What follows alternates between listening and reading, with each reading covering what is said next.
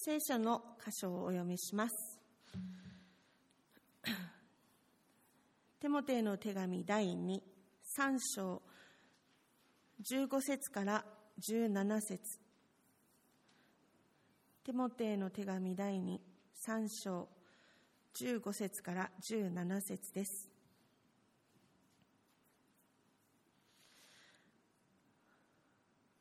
お読みします。また、自分が幼い頃から聖書に親しんできたことも知っているからです。聖書はあなたに知恵を与えて、キリストイエスに対する信仰による救いを受けさせることができます。聖書はすべて神の霊感によるもので、教えと戒めと強制と義の訓練のために有益です。神の人がすべての良い働きにふさわしく、十分に整えられたものとなるためです。聖書とはという題でメッセージをいただきたいと思います。よろしくお願いします。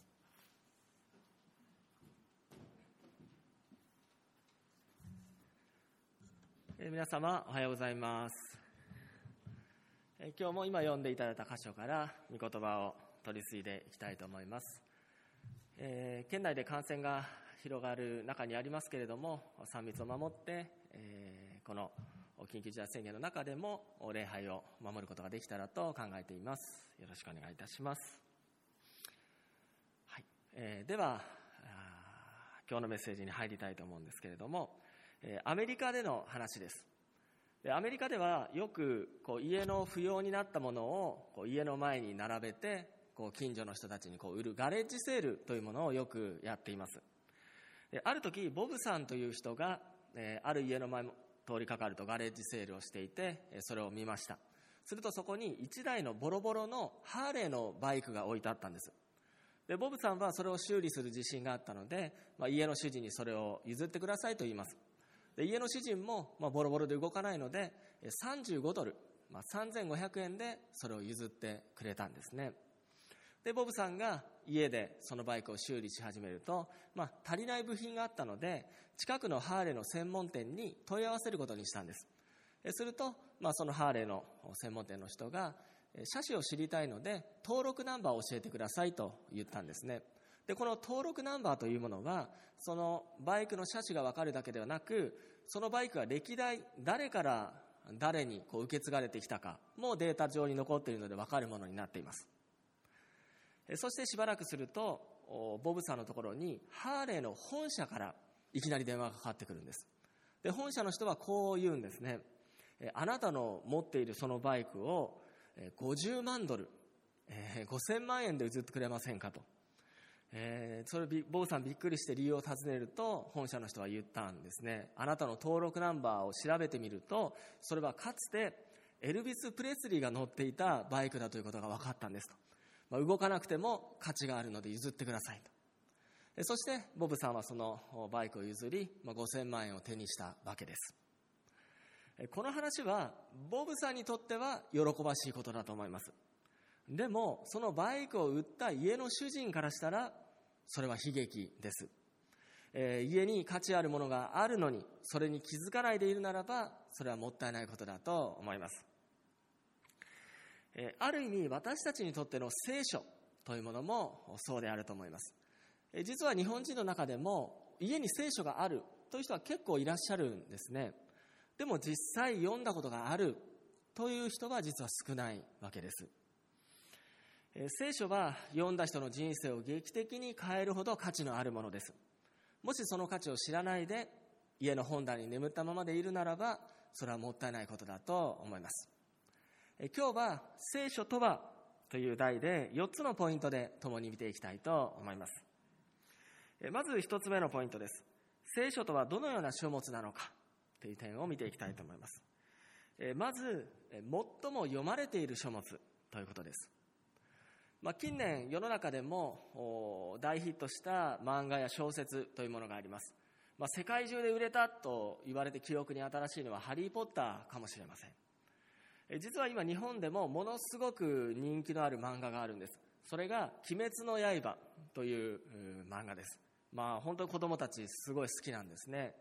で、えー、その「鬼滅の刃」を読んでいない人に対してのこう圧力をかけるっていう意味で「鬼滅ハラスメント」「決めハラ」っていう言葉も生まれてるんですね。それは「あなたまだ読んでないの? 」っていうふうにこう圧力をかけられるっていうことなんですけれども。である人がその鬼滅ハラスメントを受けた時にこういうふうに返したと言っていました。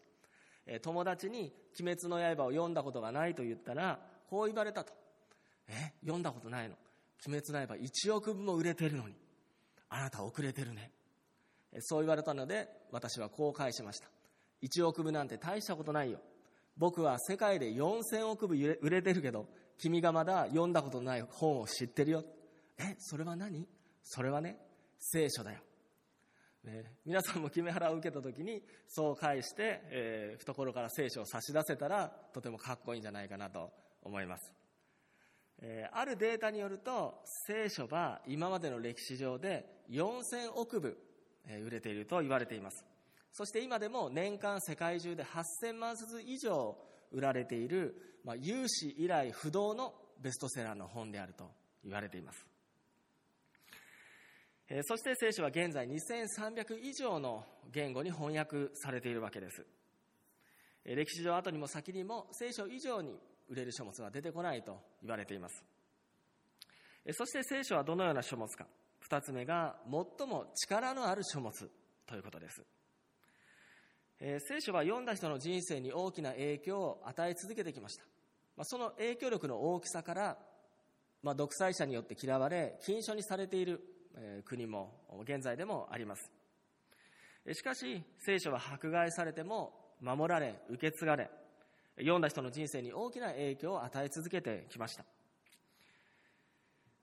え、万有引力の法則を発見したニュートンは聖書についてこう言っています。いかなる世界の歴史の中よりも聖書の中にはより確かな真理が存在すると。黒人を奴隷解放に導いたアメリカの16代大統領リンカーンは聖書についてこう言っています。聖書は神が人類にくれた最高のプレゼントである。人類にとって必要なことは全て聖書に書かれていると。そしてこのように歴史の中で聖書を読んで、その教えに感銘を受けた人々によって民主主義の基盤が築かれ、男女平等、奴隷解放、人種差別撤廃など、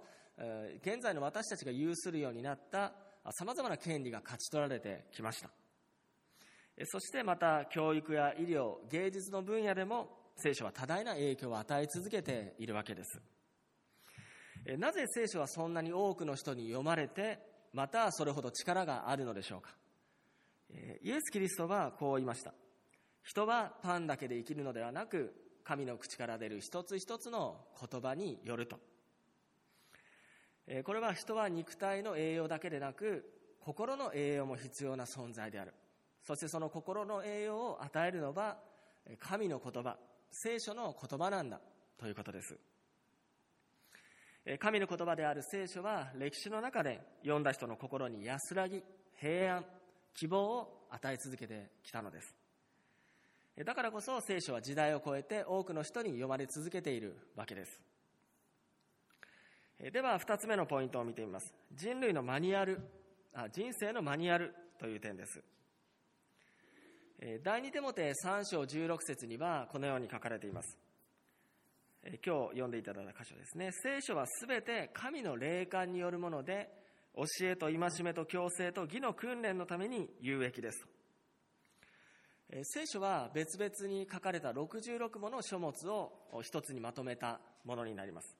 そしてそれは約40人の人々によって紀元前1500年から紀元90年のおよそ1600年の間に書かれていると言われています。しかしそれほど書かれた時代に隔たりがあるにもかかわらず内容には調和と統一性があり、えー、統一性がありますその理由は書いた人々の背後に神様の導きがあったからですこれが聖書が神の霊感によって書かれたという意味になります、記録した人は40人でもその情報源は神様一人であるということです。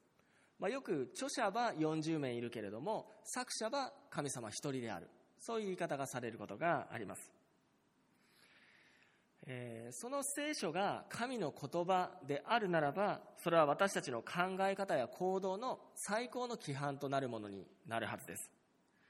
えー、有名なのはモーセの実会と呼ばれる教えです。この教えは、えー、様々な国の法律の基礎として用いられています。その他にも聖書は多くの人生の教訓について私たちに教えてくれています。え聖書を開くと神様が与えた命令というものが多く書かれています。ある人は何々してはならない、何々しなさいというと何かこう縛られているような、なんか窮屈に感じる方がもしかしたらいらっしゃるかもしれません。しかし大切なことは聖書の教えというものは私たちを縛る束縛するためではなくて愛する私たちを守るために与えられているという側面があるんです、えー、友人の家にはあ2階の階段の前に赤ちゃん用の柵がつけられています、まあ、赤ちゃんは出たくてたまらないんですよね。でももし何かの拍子に扉が開いてしまって赤ちゃんが勢いよく踏み出したらどうなるでしょうか。その階段から落ちて怪我をしてしまいます。つまり両親はその赤ちゃんの自由を奪うためではなくて赤ちゃんを危険から守るためにその柵をつけているわけです、まあ、聖書の教えにも同じことが言えます。神様の命令はそれは私たちを束縛し自由を奪うためではなく私たちを守るために与えられているということです。また神様の命令は私たちを縛るためではなくて真の自由や喜びを与えるために、えー、受け授けられているということです。例えば皆さんがドライブを楽しむ時にはそこにはルールがたくさんあると思います。信号を守る左側通行する携帯電話で通話しない高速道路を逆走しない、まあ、それらのルールを守って初めて皆さんは自由にドライブを楽しむことができるようになると思います。またいろいろなスポーツもそうです。ルールがなければどうなってしまうか。本当に無法地帯になってしまいます。スポーツはルールがあるからこそそれぞれが自分の個性を用いて思いっきりのびのびプレーすることができるわけです。それが神様の命令にも同じことが言えます。神の命令ルールがある中でこそ私たちは安心して自由を感じ自分たちの個性を伸ばしていくことができるということです。このように聖書の教えの多くは私たちの人生から自由や喜びを奪うためではなくて私たちを危険から守り生きることの楽しみや喜びを与えてくれるために与えられているということです。そして3つ目のポイントを見ていきたいと思います。聖書とは神様からのラブレターであるという側面です。聖書は単に人生のマニュアル以上の意味があります。聖書は神様が私たちに示された愛、十字架の救いへと私たちを導くためのものなのです。クリストファー・シャバッセというカトリックの司祭はこう言いました。聖書全体はイエス・キリストを描写したものである。新約聖書はそのイエス像の中心である。また旧約聖書もイエス・キリストの人物像を際立たせる背景でありなくてはならないものですと。つまり聖書のすべての箇所はキリストの愛十字架の救いに私たちを導くために書かれているということです。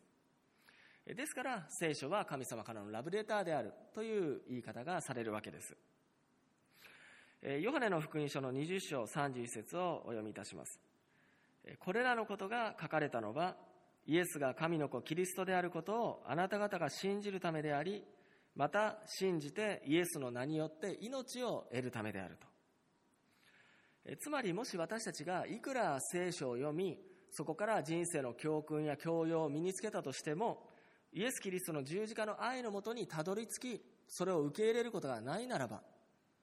ある意味聖書を読むことは無駄であるということです。えー、走れメロス、人間失格などを執筆した太宰治という作家がいらっしゃいました。まあ、彼ほど聖書を読んだ作家はいないというふうに言われています。えー、彼はどのような聖書理解を持っていたんでしょうか太宰さんの弟子の一人に菊田義孝という人がいらっしゃいます彼が書いた「太宰治と罪の問題」という本の中に2人が聖書論議について語り合うそのような場面が記されているんですね。そこを読むと太宰さんがキリスト教信仰についてどのような考えを持っていたかが分かります。昭和22年7月14日太宰さんが亡くなる1年前菊田さんは太宰さんの家を訪問しています。そしてその時太宰さんが私は1年ほどしたらある女性と一緒に死ななければならない。そのような約束をしてしまったと言ったそうです、えー、菊田さんはこの人は死ぬなんてことをいい加減な形で言う人ではない。しかし本気ならなぜ私に打ち明けたのだろう。そう疑問に思いながらもこう問いかけるんです、えー、復活はないのでしょうか。キリストの復活も先生の復活も。えすると太宰さんはにやりと笑いながらこう答えたそうです。ないね。キリストの復活も僕の復活も。太宰さんは聖書を本当によく読みました。多くの言葉を作品に引用しています。しかし彼は聖書全体を通して語られる愛イエス・キリストの十字架の救いを受け入れることはなかった。死と復活の救いを受け入れることはなかったということです。彼は1948年6月13日玉川上水で自らの命を絶ちます。もちろん神様がその太宰さんの魂にその死の間際にどういう語りかけをされたのかということは私たちには知るすべはありません。しかし生前の彼ははっきりとした信仰告白に導かれることがなかったわけです。例えば皆さんが不治の病にかかったとして、今ここにどんな病気も飲むだけで完全に治ることができる薬が目の前に置かれていたとします、え、どうするでしょうか？もちろん飲むと思います。それが信じるということです。しかしその薬についていろいろ研究してその薬がどんな成分からできているのかなぜ治るのか分子レベルまで研究したとしてもそれを飲むことがないならば、その病が癒されることはないわけです。同じように聖書をいくら読んで教養や知識を身につけたとしても、イエス・キリストが指し指し示してくださった愛、十字架の救いを見出し、受け取ることがないならば、人は救われることはないということです。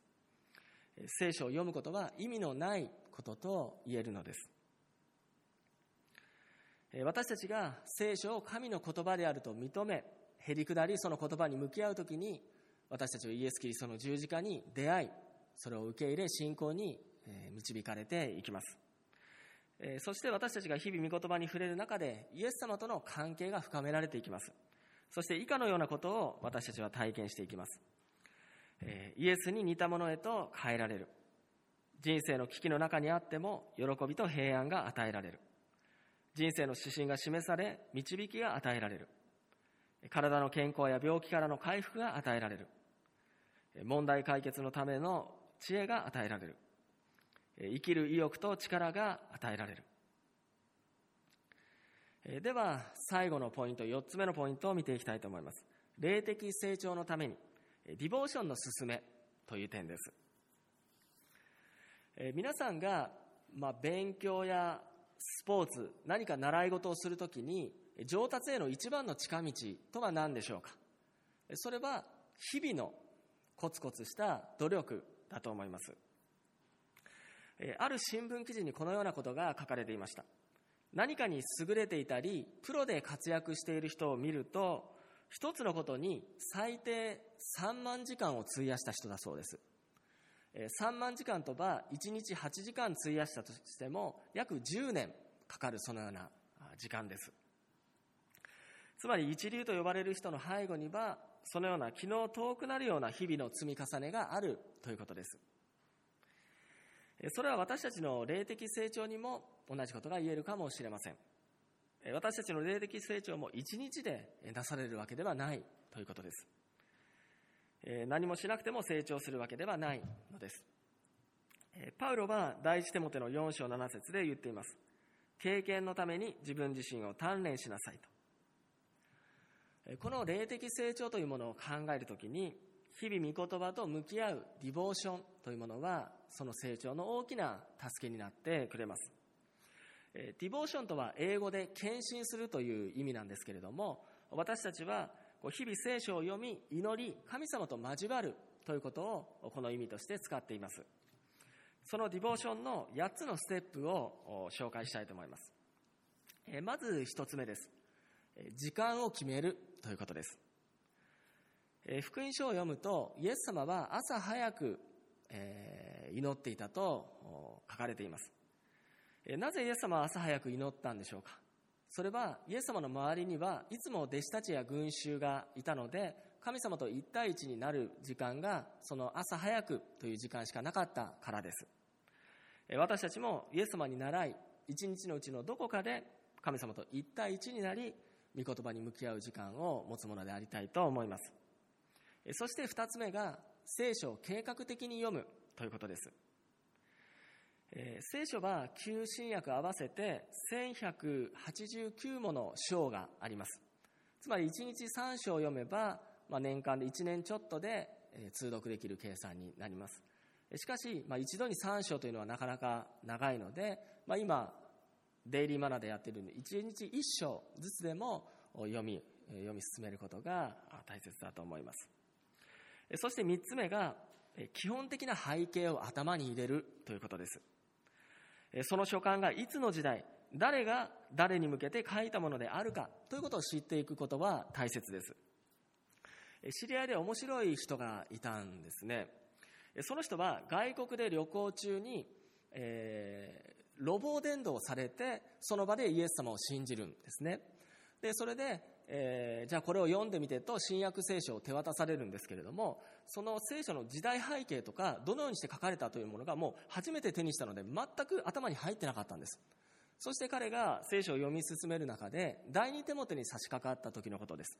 で第二手モテは、パウロが牢獄にいた時に、弟子のテモテに向けて書いた手紙なんです。そしてそこにこういう一節があったんです。パウロが弟子のテモテに、こう上着を持ってきてほしいと。つまり牢獄の中が寒かったからだと思います。その歌詞を読んだ時その人はどうしたかというとあの自分がローマに行こうとしたんです。つまりパウロ先生が上着を欲しておられると。私が届けなければいけないとその人は本気で思ってローマに行こうとしてしまったんです。つまり全然時代背景とか書かれた年代とかが頭に入ってなかったわけです、まあ、すごい情熱だと思いますけれども、まあ、それは空回りに終わってしまったわけです。でも今はその人はその情熱を持ってイエス・キリストを伝える働きをされているんですけれども、まあ、こうならないために基本的な背景と書かれた文脈を頭に入れておくということは必要なことだと思います。そして4つ目、聖書の登場人物の気持ちに入り込んで読んでみるということです。物語の登場人物、また執筆者、送られた人の立場に立って読んでみるということです。そうすることでいろいろな景色が見えてくると思います。そして5番目が心にとどまる聖書箇所に目を留める。その日の聖書箇所を何度か読みます。そして心に留まる言葉を一節程度の長さで探すということです。そして6番目が観察するということです。その箇所を通して神様は自分に何を語っているんだろうか。そのことを思い巡らす時です。そして7番目が適応するということです。えー、今日学んだ真理は今の自分の生活にどう適応することができるのだろうか。そのことを思い巡らす時を持つということです。そして最後は、えー、8番目、祈りです。えー、御言葉を通して語った、語ってくださった神様に感謝の祈りを持ってそのディボーションを終えるということです。ぜひディボーションにチャレンジしていただけたらと思います。去年から毎日デイリーマナという LINE で1日1章の御言葉を配信しています。ぜひそれも用いていただけたらと思います。まあ、1年間このことが習慣になるならば、まあ、1年後自分の歩みを振り返った時に本当に成長している自分に出会うことができると思います。今まで以上に神様の愛を知り、神様との関係が深まっている自分に出会うことができると思います。えー、今日は聖書とはというテーマで見てきました。まあ、日本に住む私たちはいつでもどこでもある意味聖書を読むことができるそのような恵みが与えられています。しかし、いつでもどこでも読める。そのことが私たちの御言葉への植え替きをなくさせてしまっている側面があるかもしれません。現在世界には聖書が禁書にされて、その信仰ゆえに迫害されているクリスチャンの方々がたくさんいらっしゃいます。デイビッド・プラットというアメリカのアラバマ州で牧会している牧師が迫害下にあるあるアジアの国を訪ねた時のことをこう言っています。私が迫害下にあるアジアの教会に招かれた時のことでした。着いたその日に彼らに聖書の学びを指導指導してほしいと頼まれます。私は短時間の聖書の学びを準備して教えられた場所に出かけていきました。そこには約20名の家の教会のリーダーたちが集っていました。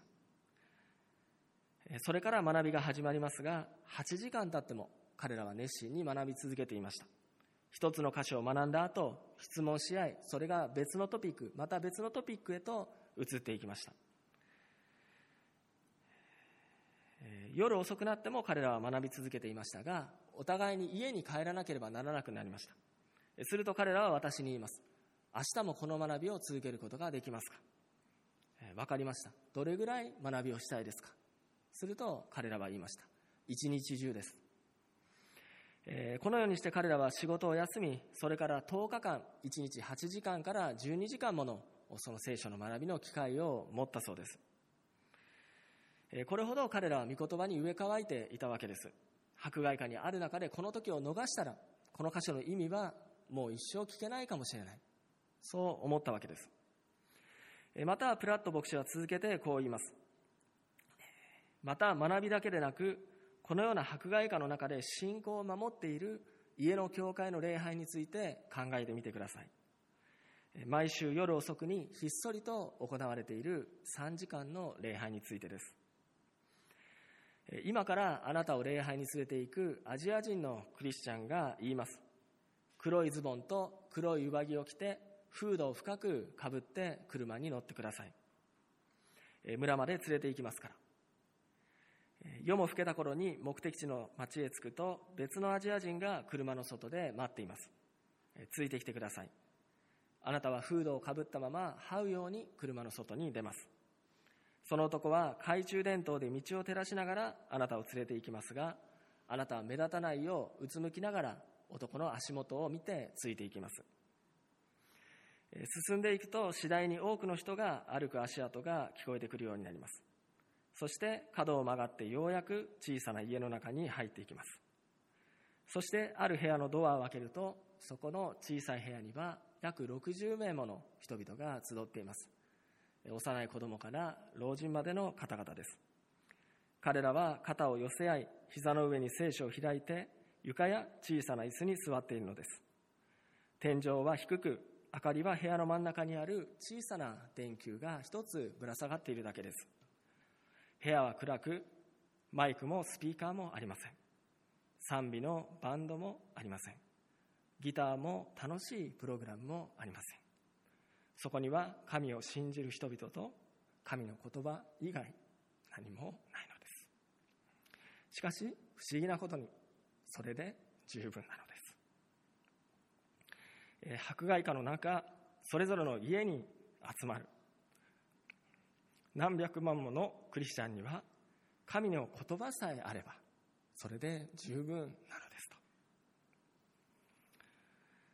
えー、最後にその迫害下の中にある中国の教会で海外から送られてきた聖書を手にする人たちの映像をご覧いただきたいと思います。彼は初めて自分の聖書を手にするんですね。少しご覧ください。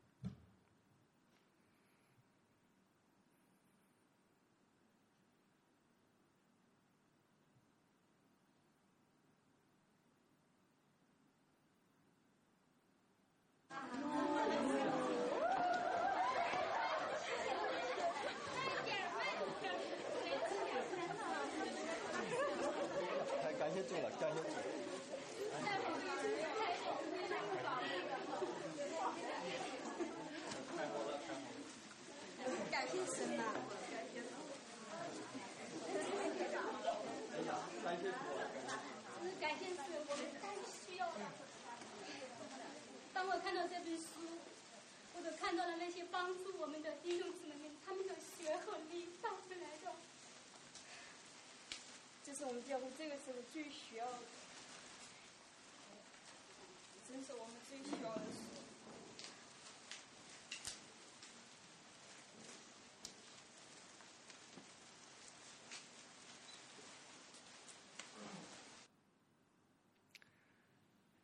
えー私たちはいつでもどこでも聖書を読むことができるそのような恵みが与えられていますしかしそのことが御言葉への植え替きを失わせているかもしれません。彼らの姿から私たちは教えられるものでありたいと思います。聖書は神様が人類に与えてくださった最高のプレゼントであるということです。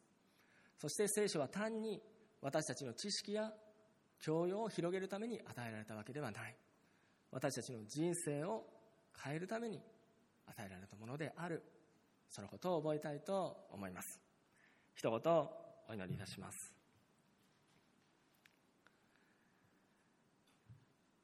天にいらっしゃる父なる神様この礼拝の時を心から感謝いたします。今日は聖書とはというテーマで学んできました。イエス様聖書はあなたが私たち一人一人に与えてくださった最高のプレゼントです。そこには私たちの人生を劇的に変え魂を滅びから救いへと導くその内容について書かれています。本当に私たちが日々その聖書に親しむ中でさらにあなたのその愛の広さ深さを知っていくものとさせてくださいますようお願いいたします。本当に今コロナの暗闇の中で人との関係が希薄になっていくならざるを得ないそのような状況に私たちは置かれています。その中でこそ日々のあなたとの交わりの時間を大切に持つものでありたいと思います。日々あなたの御言葉に触れて御言葉を通して語られるあなたの励まし平安希望を受け取るものでありたいと思います。一人一人の人生にあなたが御声を持って語りかけてくださいますよう導いてくださいますようお願いいたします。この時を心から感謝して愛するイエス・キリストの皆によってお祈りいたします。アーメンしばらく自由に祈る時間を持ちたいと思います。